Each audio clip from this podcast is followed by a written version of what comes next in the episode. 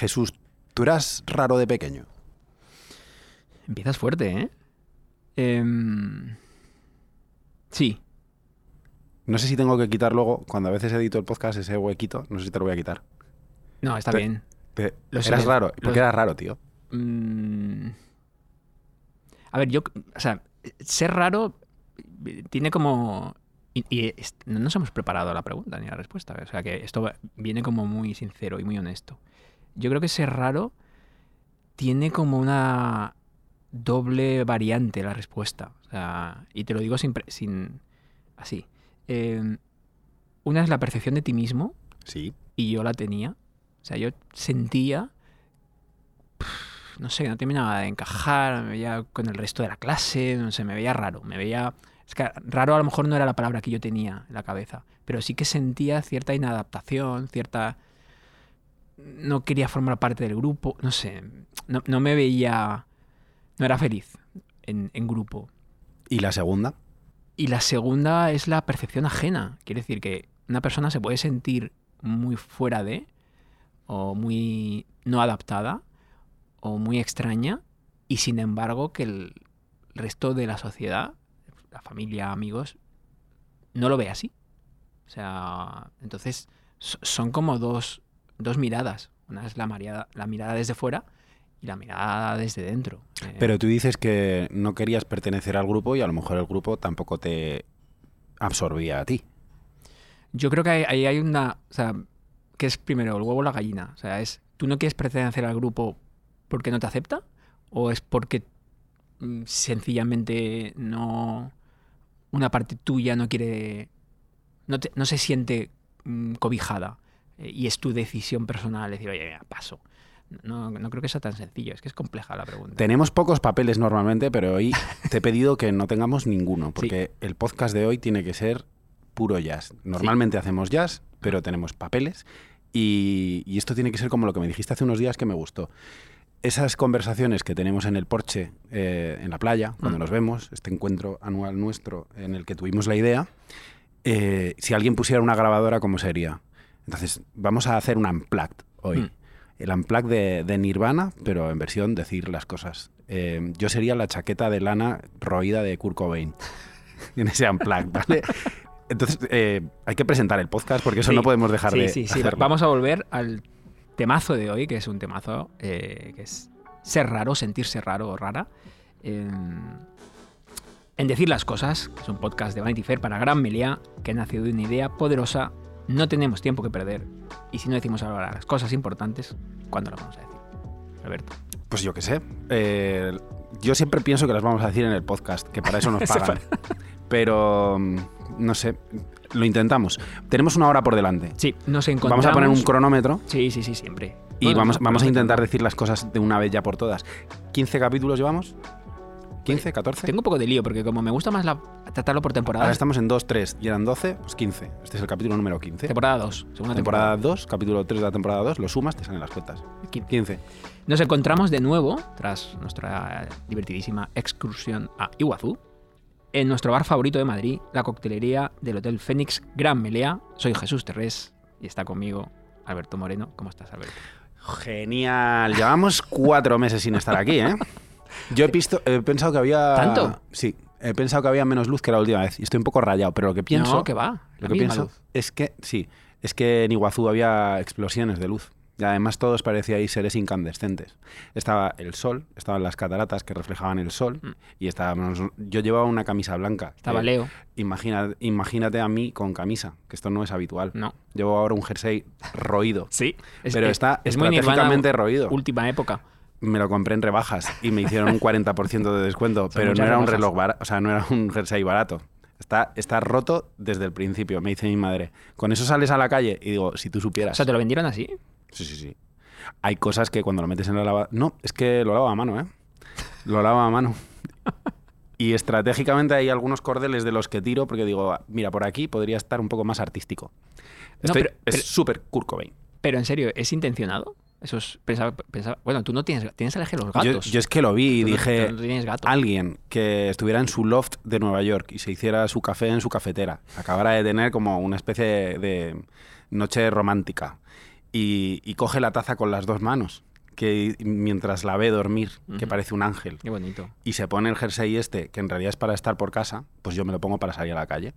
Eso es lo que he hecho. Mm, Es una doble jugada. ¿Es raro eso? No, es convencional. Es canon clásico de comedia romántica neoyorquina. ¿Tú te sientes raro? Jo, pues cada vez menos, la verdad. Me parece que me he incrustado en el sistema Mm. a la fuerza. Pero yo de pequeño un poquito. Porque además me lo decían. ¿Te lo decían? Claro. Eh, Por, cuenta- por eso la idea del programa. Cuenta- cuéntame. Yo era el empollón de la clase. Y ¿De qué año hablamos? O sea, no, no año Pues de del muchos, 85, eh, me da de igual. muchos qué, años. qué edad? ¿Qué edad tenía el, el mini, Yo- mini Alberto? Eh, No tenías barba entonces. No. eh, tenía pues entre los cuatro años y los trece, Ujú. más o menos estuve excluido del grupo. Eso Eh, son muchos años. Claro, pero porque yo era, El empollón. era tímido eh, y, lo, y lo que creo que me vino mal es que eh, yo tenía, las, tenía unas botas ortopédicas, como Forrest Gump.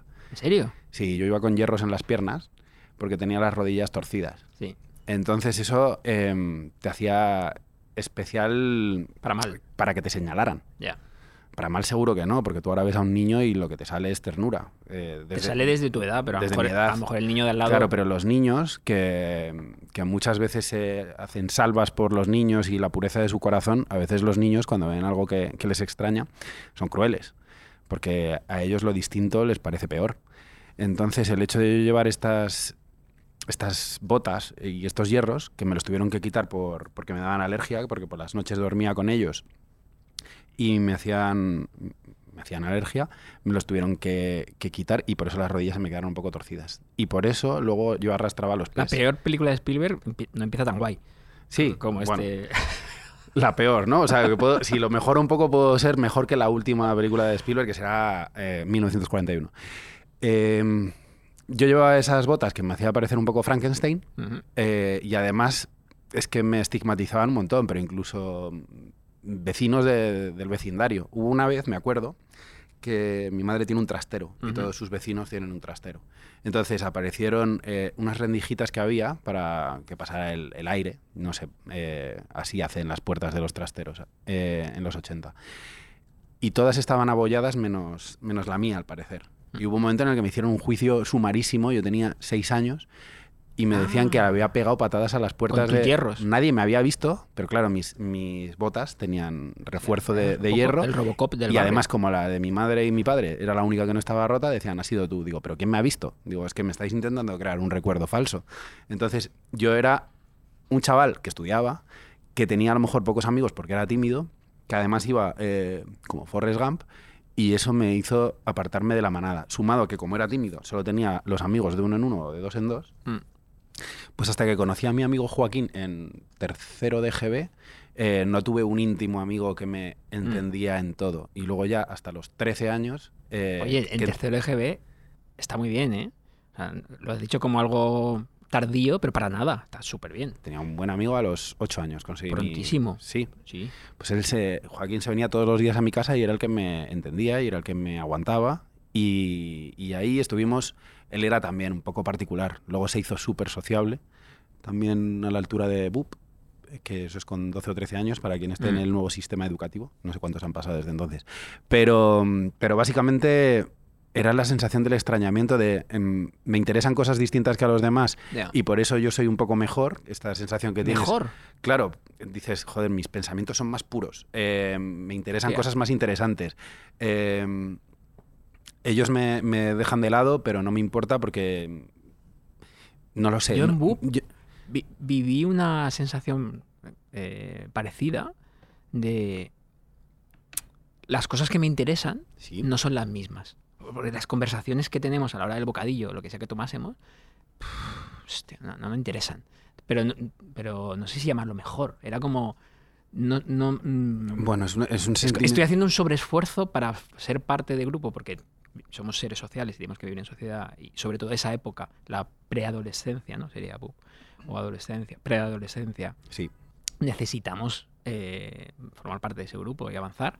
Em, y supone muchas veces sacrificarte. Es decir, No, pero es que mi pensamiento es mucho más básico. Vete un poco más para atrás. O sea, yo en, en BUP me consideraba uno más porque entonces eh, llegaron las chicas, porque mi colegio era Mm. solo de hombres, lo he contado varias veces, eh, solo de niños. Y a partir de ahí, eh, ellas, que, que eran habladoras eh, y les gustaba hablar, tú podías hablar porque habías establecido un mundo interior. Para mí la gran diferencia viene entre los, los cuatro años y los trece, porque yo no jugaba al fútbol Mm. Porque era patoso, porque, porque tenía las piernas mal, Mm. pero además es que no se me daba bien, eh, ni, ni, ni, ni lo veía en casa. yo era portero. Mis padres no ve- Yo ni siquiera hacía eso, pero mis padres no, no sintonizaban el fútbol. Entonces, si yo quería verlo, lo tenía que hacer por mi cuenta y, y no tenía posibilidades. Entonces, si bajábamos al patio, o me quedaba excluido, porque yo tenía vecinos y, y me quedaba excluido, o me dejaban de portero. Y me acuerdo que una vez hice una barbaridad bastante grande, que no- creo que no se la ha contado casi nadie. Yo estaba de portero y las porterías eran banquitos de estos de madera, de los que tienen los hierros en los lados y te, y te apoyas, ¿no? Eh, y estábamos en un patio de cemento, cada uno de esos lo metías por debajo la pelota y esa era la portería. Y yo, como era muy malo con los pies, de repente para ir a despejar, fui a despejar de cabeza. Me tiré al suelo, me di de cabeza contra un banco, me, Ay, pobre. me rompí la ceja, me la partí y es como, este niño no vamos a jugar más con él, no, sabe, no sabe hacer o sea, nada. Que se vaya a su casa. Entonces, no me integraban. Y a partir de ahí viví todo eso. Luego, a partir de los 12, 13, si quieres, nos ponemos en tu, en tu óptica, pero con lo de las conversaciones. Pero lo mío al principio era directamente una distancia física. Ya. Y no elegida, claro. O sea, Claro, yo habría era el elegido, lugar yo que- habría elegido ser un atleta. Me habría encantado ser, estar integrado en los deportes, pero los deportes al principio son como. A mí a veces me han dicho: si un niño va con una pelota a un sitio, se integra en cualquier lado. Un niño con una pelota es un niño sociable. Yo nunca iba con una pelota, yo iba con un tebeo. Em, voy a cambiar de tema eh, radicalmente. Haz lo que quieras, porque esto es jazz. Hoy. Eh, que somos, creo, ¿eh? Como do- dos ejemplos. Somos, tenemos personalidades muy diferentes, que yo creo que es una, es una de las claves de decir las cosas. Em, pero ambos estamos muy adaptados socialmente. Quiero decir, hemos partamos a lo mejor desde una sensación de rareza o de no pertenencia, por motivos diferentes, da igual, pero mm, nos hemos ido adaptando a... Lo acabas de decir, nada más arrancar. Eh, no con la palabra adaptar, pero te has... el- el- somos parte sí. completa y, y lo disfrutamos además y hemos aprendido a disfrutarlo y, y yo creo que eso puede ser también un hálito o un mm, para quien porque no todo el mundo ha hecho ha podido hacerla ha tenido la suerte los recursos el- el- la experiencia vital para poder hacerlo entonces eh, yo estoy seguro que habrá muchos oyentes que que, que que no hayan podido hacer ese salto digamos Vale. de decir y, estén en casa y, y esa inadaptación mm, sea todavía un muro Claro. que demasiado alto. Y yo creo que es más común de lo que pensamos. Entonces, pero en, en nuestro caso, digamos, em, se puede saltar ese muro. A ver, si te tienes que esforzar, tiene que haber la voluntad en ti y luego tienes que poner los medios y, y utilizar las herramientas al alcance. En mi caso, mm, pedir ayuda o sea, y explicarte. Muchas veces la gente se queda encerrada en, en sus problemas porque no sabe pedir ayuda y a veces porque no tiene a quien pedírsela. Eso es una desgracia grande. Hay gente que vive aislada, hay gente que, que por su carácter, porque cada vez eh, se van enroscando más y, cuanto más solos están, mm, menos les sale hablar con los demás, eh, pueden llegar a, depresiones serias y, las y las cifras están ahí. Vivimos en un país muy azotado por causas de, de- de problem- problemática de la salud mental y, y esto tiene que ver con, con sentirse solo, con el aislamiento, con sentirse alienado. Es para que yo sea un ser social tengo que encontrar a alguien que empate conmigo y que le gusten las mismas cosas que a mí. Mm. Si a ti te gusta simplemente el cine iraní de los años 70, eh, vas a encontrar menos gente para compartir tus gustos y tus aficiones. Antes la gente quedaba en anuncios por palabras del, del periódico. Ahora mismo tienes toda una comunidad de Internet que te puede hacer más sociable de cara a que parezco que, que tengo muchos amigos por Messenger en, en su día, pero que eso realmente no sean interacciones reales. Es decir, a mí lo que me va bien y, y lo que me hace no querer, eh, querer seguir adelante, aparte de que tengo un hijo y que tengo mis amigos, es que de vez en cuando alguien va y me da un abrazo, porque si no me puedo marchitar. Mm. Hay gente que no tiene eso, hay gente que no tiene familia, hay gente que la ha perdido muy pronto, hay gente que, que ha tenido malas experiencias y no confía, No, hay gente que ha tenido una ruptura amorosa que, que le ha devastado. No, y hay gente que, que- que no tiene esa claridad emocional de decir, necesito un abrazo. Ni siquiera.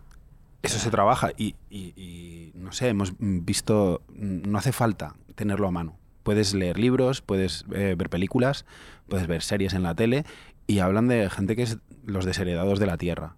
Es decir, tipos que están totalmente aislados de la sociedad, están fuera del sistema. Tú puedes intentar eh, hacer como tú dices, nos- nosotros somos inadaptados eh, con una gran capacidad adaptativa, si quieres, pero si tú no tienes el acceso, o sea, puede, puedes, eh, este cordón umbilical que tienes, si se corta, a lo mejor no lo puedes volver a empalmar nunca más. ¿Qué haces ahí? Em, estar mal. Estar mal y has nombrado la salud mental, que es como el, el gran tema, ¿no? Lo que pasa es que yo creo también, em, em, lo digo, pero no, no poner las cosas tan fáciles. O sea, no, no, no, no caer en la taza, ¿no? De, de- de- del bien pensar de que si quieres puedes, porque no, muchas Es veces que no se puede. muchas veces quieres y no puedes, y ya está. Y, y- y- y no puedes hacer nada más. Pero yo creo que tenemos la suerte de vivir una época, suerte entre comillas, de... mm, Siempre ha habido... eh, no, que- no quiero llamarlo inadaptados, pero inadaptados, inadaptadas, o personas eh, que no son neurotípicas. Vale. Me voy a meter en un lodazal. Em, siempre lo has sabido. Lo que pasa es que no las hemos nombrado.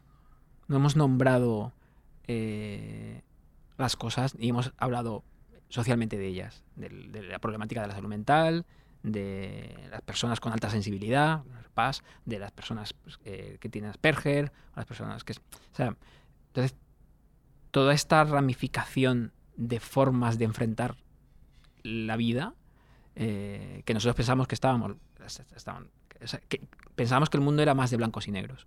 Y yo creo que es bueno que el debate de la salud mental eh, esté tan presente porque mm, no lo es. O sea no no, no hay el mundo no son blancos y negros y hay como mucha variante de grises en estar bien estar mal. No es no estás estar deprimido no no es un botón.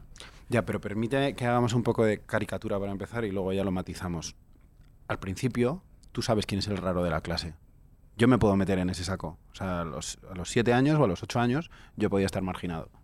¿Vale? Hmm. Porque eh, sacaba muy buenas notas, había niños que eh, se reían de ti por eso, a- que no te incluían nunca porque no eras eh, un buen deportista y, y te quedabas excluido. Hmm. Yo me acuerdo que una vez el padre Tomás... eh, el padre Tomás es el padre de Tomás o el padre Tomás el padre Tomás. Ah, el vale. padre Tomás era un, un cura. Eh, una vez, me ha pasado tres veces en mi vida o dos veces. em, los repetidores me metieron en el armario y me empezaron a dar calmantes en, en la pierna porque había sacado buenas notas y habían suspendido todos los demás de la clase. Entonces llegó un momento en el que llegó el cura y dijo, ¿qué estáis haciendo, locos? Entonces dijo, "Mm, Moreno les da sopas con onda a todos, porque hablaba así como en- Mm. en- de usted. y por el Y apellido digo, claro digo, me acabas de joder la vida. Digo, no solamente me acaban de dar una paliza, sino que me van a dar cinco más, Ah. ¿sabes? Entonces, eh, muchas veces los intentos de los adultos por arreglar las cosas, y esto lo veo ahora muy bien en el colegio, son Mm. poco, son súper poco intervencionistas, dejan que los problemas se autogestionen. Eh, si tú defiendes a un niño que, que está catalogado como raro, o que el grupo entiende como raro, y eso es una definición purísima, porque lo entiende todo el mundo. Es el que no es como nosotros es distinto y, y- y se puede hacer escarnio de él. Hasta que llega un momento en el que tiene- te entra el sentido común y dejas de hacer esas barbaridades. Yo puedo decir que porque lo sufrí de pequeño no lo he hecho con otros, no me he burlado de otros. Y a mí me encantaría, a veces lo pienso, digo, ojalá mi niño sea el que se burlen en vez de que, se, eh, que sea el burlón, Mm. porque eso me parece mucho más difícil de tratar. Entonces, es verdad que el ascenso lo tienes que hacer mucho más rápido. pe- o sea, y tiene que partir de ti y tienes que tener la fuerza. Y El yo, y ascenso yo- y dices- yo la tuve. a la normalidad A la integración. Creo que es interesante estar integrado. A mí me, a mí me gusta estar integrado porque ahí puedo tener acceso a todos los demás estratos. Si, estoy, si estoy muy abajo, eh, ahí es cuando te hundes y es lo que te decía, que te quedas fuera del sistema. Y ahí sí que te estoy hablando de blancos y negros. Es al niño que quieren estar con el equipo de deportes y el niño con el que no quieren estar. Y el niño del que se burlan. O sea, Y un niño llorando es la imagen más fea que tú te puedas imaginar en el mundo. Yo pienso, eh, de vez en cuando le pregunto a mi hijo, digo, ¿tú, tú, estás feliz? O sea, ¿tú estás bien? Si te pasa algo, me lo contarías. Tiene cinco años. Entonces tengo que hacer preguntas como muy gruesas Mm. para que eso pase, porque no me gustaría que él se quedara... yo- cuando, no, cuando no lo veo, eh, o cuando está con su madre, y la semana que yo no lo veo tanto, eh, si yo me imagino que él llora, o sea, es como si me parten el Ya, alma por la mitad. claro, Entonces, ¿qué haces con eso? ¿Cómo lo afrontas? Mis padres no se enteraron muchas veces, o a lo mejor se enteraban y decían, ya saldrá adelante, Mm. porque era una generación más dura. Pero luego si quieres hablamos en los matices de cómo mejoramos. Pero, pero de los 0 a los 10, 11 años es una etapa durísima. Sí, sí. Y claro, tú lo ves como o integrado o no, ¿no? Apocalípticos o integrados, ¿no? Era el libro este de. Claro, y, y yo quiero ser el, cuart- el quarterback. O sea, es, es importante tener el respeto, o por lo menos lo es a esa edad, es de, de la manada. La, qué palabra tan fea y, y cómo ha cambiado la manada. Y no es justo para la palabra, porque los pobres lobos o, mm, Pero- eh, o yo qué sé, eh, delfines que, van en que, que nadan en manada no tienen la culpa, pero bueno. Pero, pero, mm, o sea, tú quieres estar ahí, quieres encajar. Encajar es una palabra importante. Yo me acuerdo eh, que para encajar me metí en el equipo de baloncesto cuando tenía mm, 11 años. Pero no es, y como es jazz, no es muy duro para quien no encaja, para quien, quien tiene 30 años y no encaja. Es, que no es muy duro. Es muy Espera, que nos traen un agasajo. Para Alberto. Para mí, por favor. Muy amable, gracias. Muchas gracias. Gracias. ¿Brindamos un poco? Vamos a brindar por, por Mira, por aquí entre los micros. al Fénix. Pam. Entonces, Qué rico. No, me refiero, no es duro para. eh, Obviamente es mejor eh, a todos los niveles estar integrado que no. Eh, y que te quieran a que no. di- dicha esa obviedad, Dicha esa obviedad, eh, no vamos a ser abogados del diablo aquí. Es No, guay pero- que te quieran. pero sí, eso es, está claro. Y, es, y, y desde ahí es más fácil elegir, mira, paso. Desde luego. Eh, y yo elijo Hacerte el interesante dentro del grupo principal. Es como, Pero- vale, y ahora, y ahora venís a rogarme, que es una cosa también pero, muy arrogante. de pero niños. tampoco pasa nada por no estarlo. Es Mm. lo que vengo a. Como creo que este podcast no lo escucha gente de 8 años, es verdad, no pasa nada, pero mejor que no pase. O sea, Mejor que no me- pase. Mejor estar bien, mejor poder elegir. Es como lo que hablábamos el otro día de no pasa nada por no tener 100 planes. Bueno, es mejor tener 100 planes y elegir no hacer ninguno. Si no tienes Ya. ninguno porque nadie te llama, porque nadie te quiere invitar a su cumpleaños, es que imagínate un niño de 7 años al quien nadie invita a su cumpleaños. Por una parte está Manolito, al que, que es rubio y tiene los ojos azules, y permíteme que haga un poco de eugenesia aquí, pero es que al final los niños eh, guapos, carismáticos y buenos deportistas, todas las madres los quieren invitar a casa para ver si a los otros niños se les pega, porque somos así. Y luego está el otro que da problemas, que llora en una esquina, que, que a veces gruñe, que, que es problemático a ojos vista de, de un padre que dice, ¿qué le pasará a este niño? Pues mejor que no se relacionen, ¿no?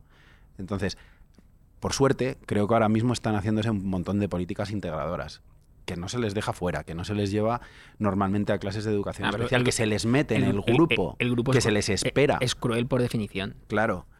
Y hemos aprendido un montón en cuestión de pedagogía. Yo tengo 40 años más que cuando mm, estaba en esas clases. Y mi hijo se va a beneficiar de 35 años de progreso en la educación. Pero mírate cómo, cómo estabas antes. O sea, a veces estabas en un rincón llorando. Sí, sí. Ese es el niño raro, ¿vale? Tú eras de esos. Mm, no. O sea, que estamos hablando con un raro muy poco raro. Un rarillo. Un Oye, rarillo. que, em, tu hijo eh, em, es, es un ser bello. Lo digo como. eh, es una opinión personal. Es bello. Entonces, aquí, viene la pregunta. Em, y sé que es, es- es muy injusto, pero no, no hablo desde, la, desde lo eh, ético o no, sino desde ese campo de visión que tiene sobre la infancia ahora mismo, los niños del cole y tal. ¿Es, ¿Es tan obvia la, injusticia de la belleza? Me refiero, el niño bello, niño, niña, estéticamente mm, a- mm, agradable, tiene más. La sociedad lo, lo cuida más. Eh, a ver, si a mí me dicen, ¿habrías preferido nacer con los ojos azules? Te habría dicho que sí, porque pienso que te va a abrir más puertas. Dar- Em, Darwin. Sí. Eh, yo veo a los niños de, de clase y, y todos me parece que son simpaticotes. O sea, mm, to- con todos quieres charlar. O sea, cuando estoy con, con ellos, con el grupito, pues Te caen bien. todos son majos. Y tú los ves y dices, estoy seguro de que, que los rasgos, cuando eres pequeño, no tienes arrugas, todo está bien. Ah. Eh, seguro que a sus padres, pienso, todos les parecen los más guapos. A mí el mío me gusta porque me parece muy salado, eh, a pesar de que es introvertido y que Tiene un pelo muy bonito, tiene sus cosas y, y hemos decidido ponerle el pelo a lo Hulk Hogan. ¿Quién sabe si algún día lo perderá? De momento tiene un, un buen pelo rubio, muy largo.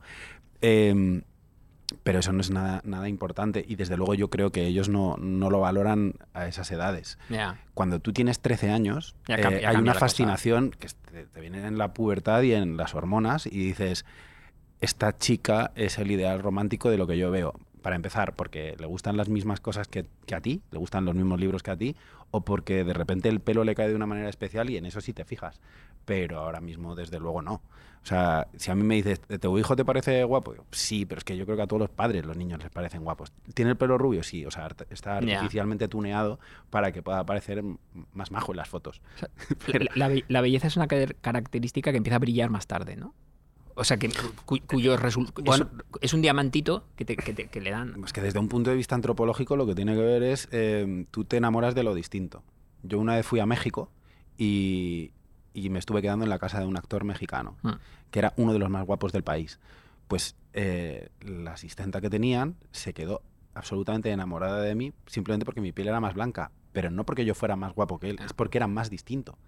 Era, era el único que no encajaba con esa sociedad, estaban acostumbrados a una tez más oscura, más morena, y, y yo le parecía algo, eh, un zafiro.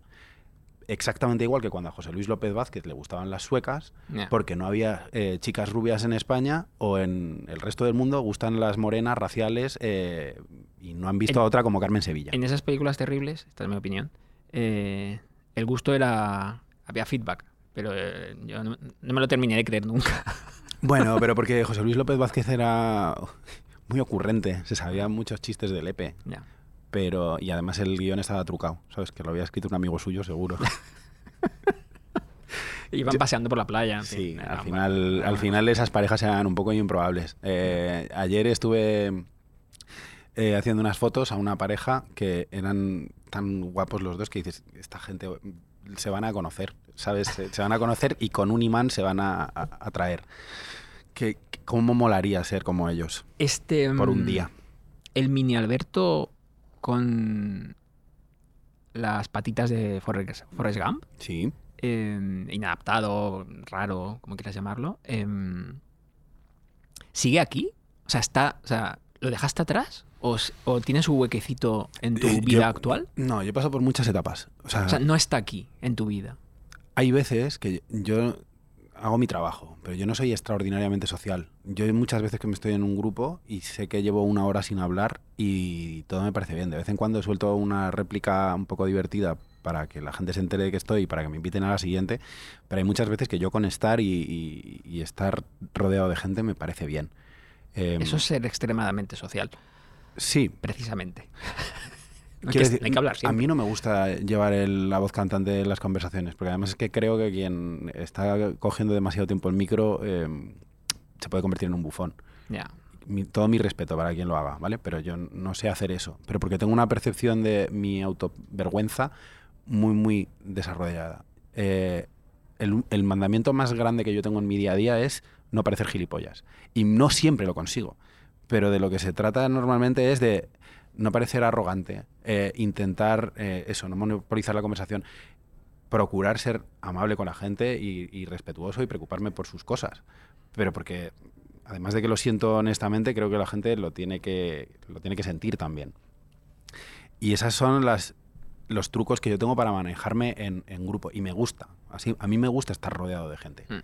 Yo que, yo que hay una semana de cada dos que tengo a mi hijo y en la otra eh, pues puedo hacer lo que me dé la gana y puedo salir, sí me gusta estar con amigos. Y me gusta que me quieran. Y para eso tengo que aportar cosas. O sea, tengo que procurar ser relativamente interesante, aportar. Un intercambio. Sí. mm, Y yo de diferentes personas pido diferentes cosas. A ti te pido eh, poca interacción. A mí me gusta estar contigo, que compartamos algo de vez en cuando, pero a ti tampoco te quiero por todo lo que me cuentas, porque también eres un tipo callado. O sea, para que se haga la idea de la gente, nosotros podemos estar en un porche de una terraza toda la tarde y, y soltar siete palabras. Mm. No pasa nada. Pero qué, pa- es eh, compañía. Pero qué siete palabras. Ya, y, y ¿eso nos hace eh, sociables? Seguramente no. Seguramente somos dos tipos serios y callados. Si quieres asociar rareza a seriedad, No, no, no, para a- nada, para nada. No, no, no. pero es legítimo. O sea, creo que podría ser una aproximación legítima. Lo decía por ese eh, mini Alberto. em, no, no decía.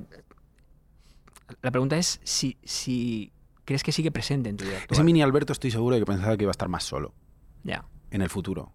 O sea, voy a encontrar a alguien que me quiera. Eh, ojalá. Y lo voy a Pero y- ¿Lo y reconoces en tu yo actual? O sea, en tu, en tu vida. Pues yo creo que sí. Pero por, por una. Por ejemplo, a mí no me gusta. si- hubo una época en la que mm, o me forcé o me gustaba estar con gente a la que le gustaba el fútbol. Y vi fútbol durante 20 años. Y me fui a la final de la Copa de Ah, Europa de, esa de época- Lisboa. Esa época tuya. Sí. Y yo llegaba a llorar porque el Madrid perdía en cuartos de final con el ¿Llorar Bayern de Múnich. lágrimas? Lágrimas. De el mundo se acaba. Ya. O sea, fíjate cómo de, eh, cómo de integrado tenía que estar ese apocalíptico para, para llorar por una cosa que de pequeño le daba lo mismo.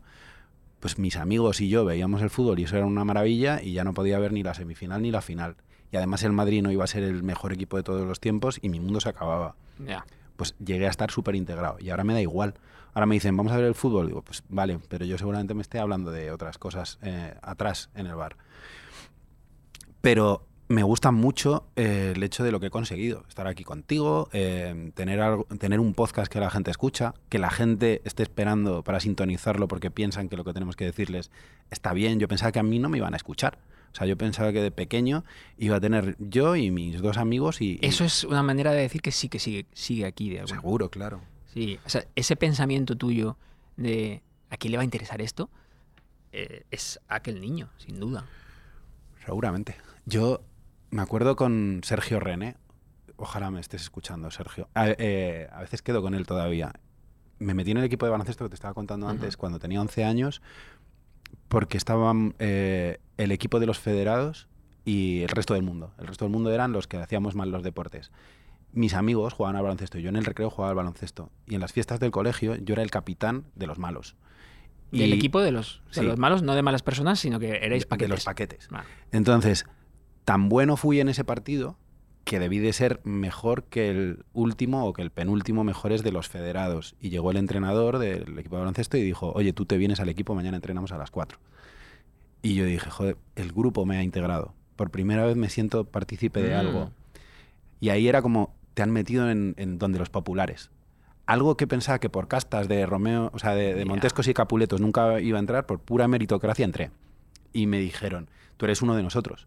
Y yo, en vez de renegar, dije, claro, o sea, gracias. Ahí me metí.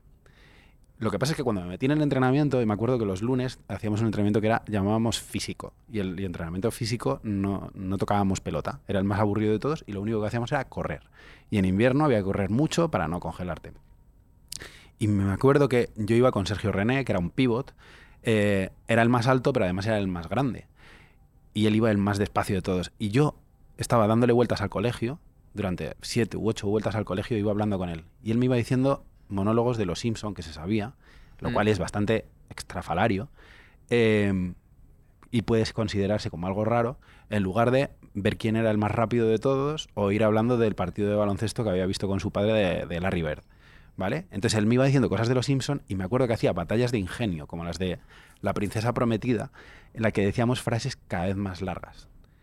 Eh, nos hablábamos como, como en el siglo de oro, o sea, cosas verdaderamente estrafalarias. Y, y yo decía, "Jo, somos un poco raros. Yo, yo, era, yo era consciente con 11 años de, creo que somos los raros del grupo. Pero me gustaba muchísimo esos duelos No, de ingenio. no, claro, me, y- me- me hacían sentirme especial. Y esa conexión con el otro raro, pues, Sí. eh, claro, es, es- sería un... Es que si hay más como yo, a lo mejor... oro, claro. Claro. Entonces era, por una parte me sentía eh, doblemente integrado. Me habían metido en el equipo de los populares y dentro de los populares había alguien que con- yo consideraba muy inteligente y, y él me consideraba muy inteligente a mí como para estar hablando durante una hora y media que, que dura el entrenamiento. qué importa- importante y, y a veces puede caer en la toxicidad de lo importante que es, es el, el deporte y los rituales deportivos para la adaptación. Muchísimo, porque claro, eh, si, si te aceptan en el grupo de lo- del, del- del deporte que hagas. Tú sabes, o sea, la cantidad de, de No pensado, lesiones pero- permanentes y de muertes que hay en las hermandades americanas cuando les hacen que se beban una botella de vodka para integrarse dentro del grupo y si no te dejan fuera y eres el, el repudiado y el, y el extrañado y el que no va a conseguir citas, el que no va a estar en las fiestas. O sea, tienes que hacer un montón de rituales para ser considerado eh, alguien valioso para esa hermandad. Eso es súper cruel. O sea, no solo porque nos lo han relatado las películas y las series americanas, de cuánta gente llega a urgencias, cuánta gente se muere por, por haberse inyectado vodka en los ojos. O sea, gente, cosas de, que son verdaderamente locuras. ¿Has dicho inyectarse vodka en los ojos? Claro. Se ha empezado como de otra película de Tarantino. Acaba de empezar. Pero, pero claro, eso, eso lo haces para no ser el raro del grupo. Para no ser el que se queda en la esquina de la cafetería. Eh, todos esos arquetipos de el chico un poco feo y desgarbado, pero de buen corazón, se merece a la capitana de, de las animadoras, solo que ya no se ha dado cuenta todavía. Y cuando de repente les castigan a los dos, se dan cuenta de que tienen muchas cosas en común. Esa es la fantasía de un montón de guionistas Ya. Que eran los raros de sus clases y que se dedicaban a escribir porque tenían unos universos eh, que les brotaban de la cabeza y en lugar de estar jugando al fútbol, estaban escribiendo historietas. Esa es su revancha. Es como, Ah. ahora soy guionista de Hollywood, ahora tengo dinero, me voy a ¿Qué- poder comprar la casa en Beverly Hills. Qué, qué horror, lo puedo decir porque estamos en decir las cosas. Qué horror esos, esos eh, lugares comunes. Eh, y mm, lo puedo decir aquí, porque estamos en decir las cosas, que es un podcast de Vanity Fair para Gran Melia. Y, es que conforme me hago mayor, los detesto más. Esos arquetipos que sé que funcionan así, que venimos de ahí. Creo que cada vez menos, eh, afortunadamente. Pero joder, son, son aburridos, tóxicos, eh, el, el guapo, el raro, la no sé cuántos, la que es, que es terrible. Hay, hay un, hay un libro maravilloso que se llama eh, Mira esa chica, de Cristina Araujo, creo que es. La guarra, ¿no? que es como una cosa terrible y malísima. El, yo era gordito cuando, era, cuando estaba en el, en el cole. O sea, todos estos arquetipos que entiendo que las que funcionamos así y ya está. Y, pero yo creo que están menos acentuados ahora, me da la sensación, al menos en el ecosistema cultural. Sí- que es cierto que aquellas películas de los 80 era- eran como facilísimas a la hora del de el, el empollón atractivo, pero tal, la, la capitana del equipo de mm, tal. Entonces, esos arquetipos eh, hacen mucho peor que mejor, sin duda, el mundo. Sí, y lo que te decía, somos mucho más autoconscientes de lo que sucede. No queremos que a nuestros hijos les pasen esas cosas, pero porque la educación que tenemos ahora es muy piadosa y lo tenemos muy monitorizado. Yo ahora mismo, antes de llegar aquí a, a la grabación, eh, he visto cómo mi hijo partía a un campamento, a unas convivencias que se iba con su clase de cinco ¿Cuánto años. tiempo? Se va tres días. Hoy hace noche fuera, mañana también, y luego ya vuelve el viernes al mediodía. Y había, los padres habíamos estado como dos días preparándoles la mochila. Nos habían dado un montón de instrucciones por correo electrónico. Eh, su madre y yo nos hemos estado cruzando WhatsApps de, le has metido esto, le has metido esto otro. Hay muchas parejas de padres que han ido juntas, eh, gente llorando, despidiéndose, eh, no sé cuántos abrazos. Yo lo mismo, ¿sabes? Le tienes que poner una cinta naranja en la, en la maleta. O sea, ahora mismo somos súper conscientes del sufrimiento que puede tener el niño y, y si no sonríe decimos ya le pasaba algo y nos dan ganas de llevarlo al psicólogo.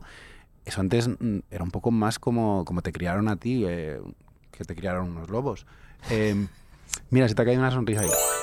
Eh, realmente, Realmente se me ha caído. ahora, ahora mismo no hay nada que me dé más pánico que que mi hijo no esté integrado, pero porque yo no lo estuve.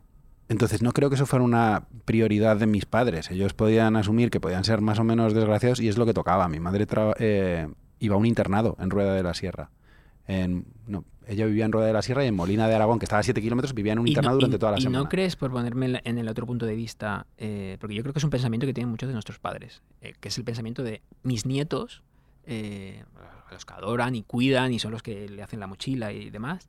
em, por un lado, qué suerte de infancia están teniendo, son, son como O a lo mejor piensan que viven en una burbuja. Claro, son florecillas de loto que, que no van a tocar la fealdad del mundo. Y, pero por otro lado, pensarán, em, estos niños van a salir muy mal, porque están sobreprotegidos, eh, no se les puede eh, poner contra la pared, no, hay- no existe el castigo, se está relativiza- relativizando tanto eh, mm, la educación. eh, ¿eso, te, ¿Eso te preocupa? Mira, el otro día fue una charla eh, de todos los padres del colegio. Mi colegio es bueno, muy consciente de las problemáticas actuales. Y con cinco años te llega un correo electrónico en el que te dice, vamos a dar una clase de educación sexual para padres. Y yo digo, ¿es, es esto real? O sea, ¿es para niños de cinco años? dice, sí, sí, es para niños de cinco años. Entonces nos empezaron a decir como que la propiocepción del cuerpo y las zonas eh, erógenas y etcétera, y te lo van contando para cuando toque y si dos niños se pueden quedar solos y si lo que hacen es normal, etcétera. Mm. Y, y- y todo es normal hasta cierto punto en el que entras en una desviación. Y dicen, esto, esto, esto, que te puede parecer raro, esto es normal. Están experimentando. Siempre que hay un- no haya un desequilibrio de edad, no sé qué. Dice, pero monitoriza esto porque uno de cada cinco niños va a sufrir abusos. Va a sufrir abusos, además de un entorno cercano y, de un familiar normalmente, cosas que incluso ni siquiera el familiar se esté dando cuenta que las está haciendo. Y tú dices, jo, eh, a mí por suerte no me ha pasado. Pero sí que veo que en mi entorno ha habido cosas chungas. El hecho de que pongamos los- eh, a los hombres en tiritas general, antes de que no- sucedan no- las cosas, No nos ha pasado, esa es la realidad. también sucede con hombres. Nos lo explicaron. También sucede. Uno de cada cinco, 20%. Uno de cada cinco niños va a tener problemas. Y además, los van a enmascarar o los van a meter en una parte de su cabeza que lo disocie, etcétera, y te explican cómo funcionan esas cabezas, porque hablan a partir de estudios estadísticos. Y tú dices, vale, me alegro de saberlo, porque si puedo voy a intentar poner... eh, te puede convertir en paranoico, pero por otra parte, hay, gente que tiene un montón de traumas sexuales, eh, que no se relaciona eh, con la sexualidad de una manera abierta y, y sana. Y dices, prefiero saberlo. Y dentro de 20 años se sabrán muchas más cosas. ¿Vamos a ser cada vez más artificiales? No, lo que vamos a ser cada vez más conscientes. Siempre tendemos a idealizar nuestra infancia porque fue un lugar seguro, porque luego llegó el trabajo de fin de carrera, eh, el trabajo de tu, de tu oficina en el que muchas veces estabas agobiado y piensas que además la vida va mucho más rápido y que no vas a disfrutar. Y, por eso la infancia es un espacio ideal. Sin embargo, fíjate, para ti lo es. Eh, sí que estás siendo ya, sí. Eh, y tú siempre hablas de la infancia como un lugar eh, lleno de amor y de calidez y de es una especie de, de, no sé, de Camelot eh, emocional para ti. Y sin embargo, lo- ¿cómo has empezado hoy la charla? Con ese niño inadaptado que iba con... que, que lo medía en un armario. O sea, Me pasó una vez. Y luego eh, otro tío, eh, que me acuerdo perfectamente de no, su nombre. refiero- y pese a eso lo es. La Sí. infancia. Sí, pero porque yo me lo pasé súper bien. Ya. Me lo pasé súper bien.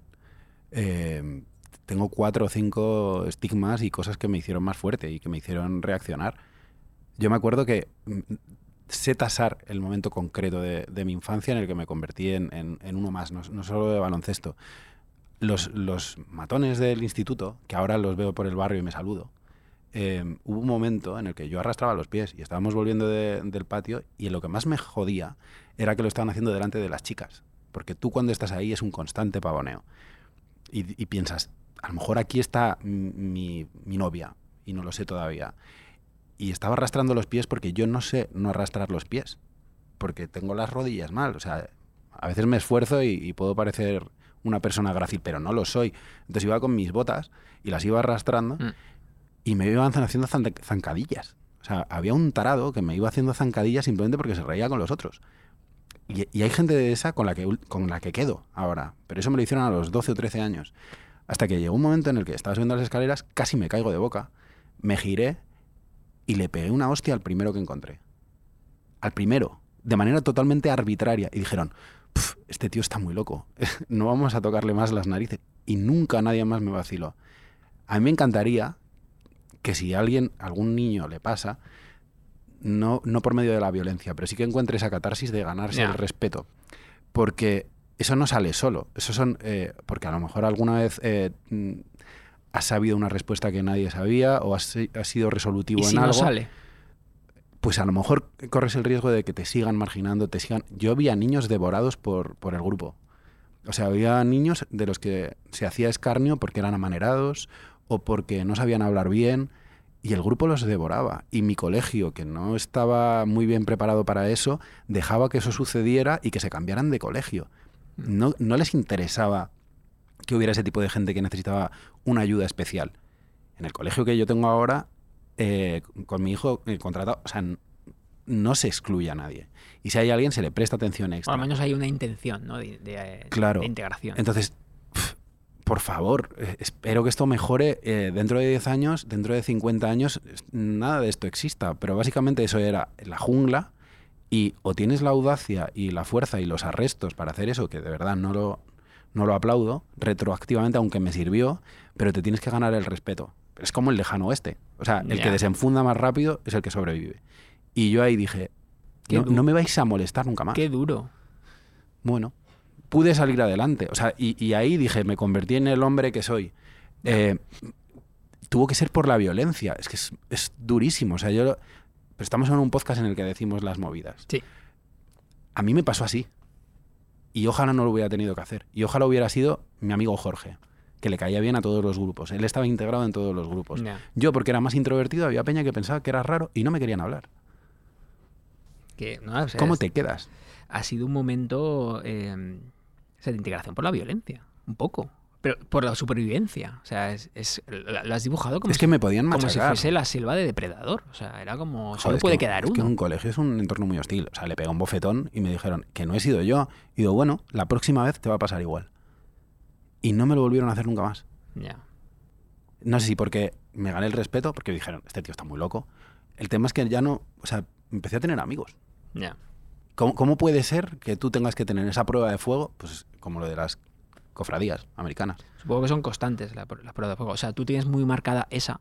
em, porque, A lo porque- mejor hubo otras, porque- pero- Porque es como muy fuegos artificiales. No sé, pero fue, fue como una solución audaz a un problema de verdad eh, llamativo. Eh, y a lo mejor fue por otra cosa. Pero, pero dije, hay algo en- que yo no sabía que iba a reaccionar instintivamente así Mm.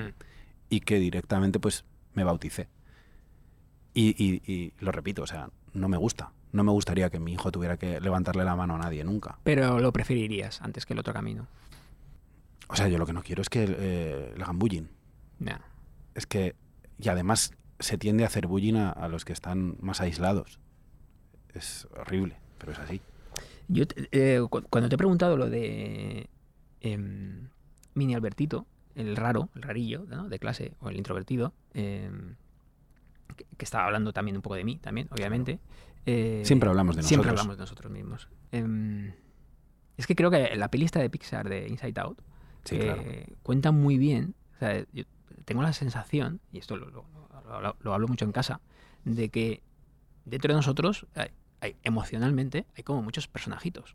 Eh, pues Sí. uno, en tu caso, sería ese pequeño salvaje que va soltando hostias y que es como mm, reacciona de manera Solté una, ¿eh? En toda la infancia. Ah, pero está bien, pero es un instinto. Un instinto salva- salvajado que está ahí dentro. Eh, y yo también lo tengo. Y que a lo mejor mi lugar para desarrollarlo a lo mejor es el boxeo. Puede ser, no lo sé. Pero el mini Jesús rarito eh, está ahí, al lado, en esa pequeña navecita de control de mandos emocionales de esa obra maestra para mí. Em, y yo tengo la sensación, desde, desde estos, mis 46 años, de que independientemente de que obviamente es mejor estar integrado que no, y que no tenemos respuestas, sin duda, porque es un camino personal de trabajo de cómo saltar el muro, es muy difícil.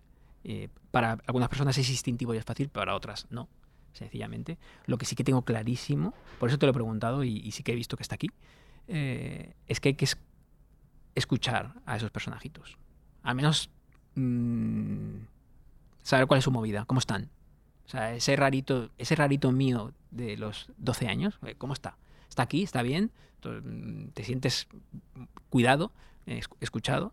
Porque mm, no sé cómo saltar el muro, pero lo que tengo clarísimo es que si no entienden su espacio, eh, es imposible, porque esa negación eh, te va a llevar, lo hemos comentado antes, a que la habitación sea cada vez más oscura. Lo que pasa es que este ejercicio es ventajista hacerlo desde ahora. Es, Sí, claro. sal- ¿Salí adelante? Sí. qué suerte. Qué suerte que salimos adelante y que tenemos un micrófono aquí eh, donde nos dejan expresarnos y que hacemos lo que nos gusta.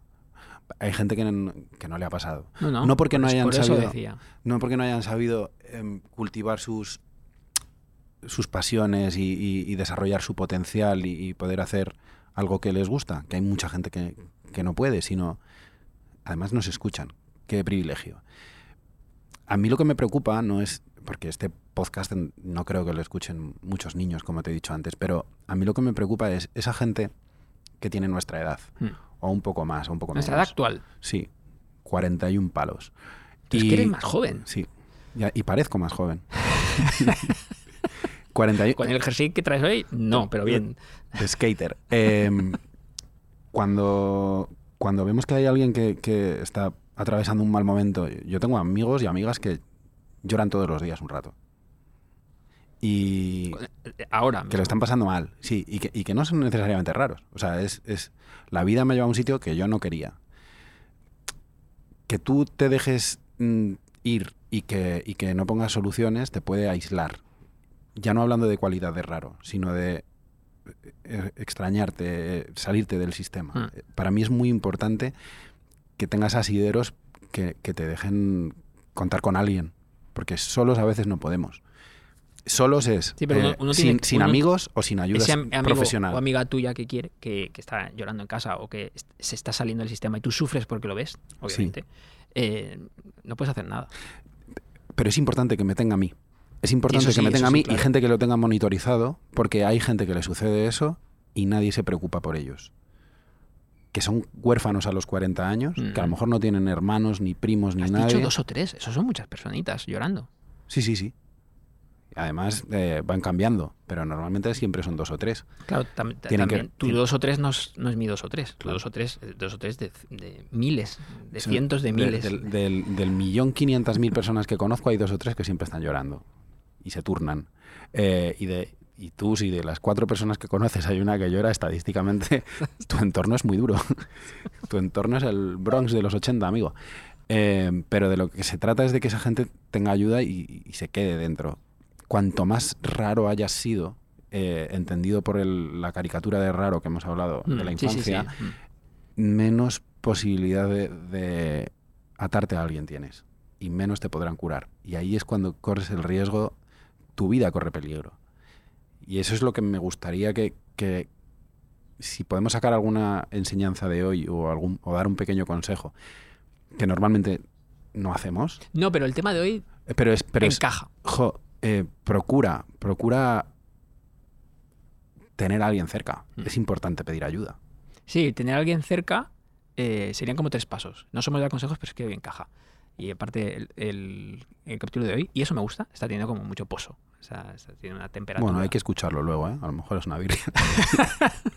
Em, pedir ayuda y, y tener la valentía de pedirla. Es que son dos... dos que es, es- No, no, no sé si es una valentía solo, sino es como Ah. falta de timidez, sí. Pero sí, sí, sí, hay que intentarlo. O sea, hay, hay que, sacarlo de donde, hay que sacarlo de donde po- Porque sea. yo que he estado ahí eh, y, la, y tengo clarísimo que la vida es un circulito Sí. y hoy estás aquí, luego vas estás aquí y, va- vas, y va- vamos a ir por todas las etapas eh, emocionales, lo te- tengo claro. Entonces, yo que he estado en zonas más oscuras, es muy difícil pedir ayuda. Eh, a mí me costó, yo no pude durante años y tenía gente cerca que me quería y tenía sideros, Es que no es fácil. pero es, es pero y, y- y a todo lo pasado se dice fácil lo que has dicho pero hostia es que hay que intentarlo o sea el gran el gran reto no es saltar el muro porque no, puedes sino es mm, mandar el mensaje sin duda es un pasito eh, y se trata de dar pasitos Y, después de este, de este vaciamiento, o sea, me, me siento agotado. De, no, no, creo que no había contado tantas cosas nunca. en este podcast. Eh, pero bueno, como estamos aquí solos con, con. Que por cierto, te han, nos han cambiado, te han cambiado eh, los lienzos eh, tras de ti. Veo, antes estaba Bacon y ahora es. A mí lo que me extraña es que teniendo mi presencia por delante resplandeciente te puedas fijar en cosas que haya detrás. Es porque que- ocupo mucho espacio. Pero ya te tengo muy visto para bien. O sea, es, o sea me Bueno, es que nos, nos cambian para que estemos a gustito. un ser atractivo. eh, pero. pero Esto nos va a llevar a cualquier sitio inesperado. ya- ya te conozco. Creo que voy a editarlo. Pero los cuadros han cambiado, pero. eh, Aquí es cuando metemos el fade out. Despídete. justamente. Despídete de la buena audiencia. Em, Despídete hasta el capítulo 16. Por supuesto, ya que hemos eh, estado comentando, nos, nos encanta, tú lo haces muchísimo, yo también. Si cualquier oyente quiere escribirnos y decir, oye, yo soy raro y no sé qué hacer, pues, eh, pues, Ya le diremos algo irónico para que se ría. sí, desde luego, y bonito. Le diremos, se te ha caído una sonrisa. Adiós.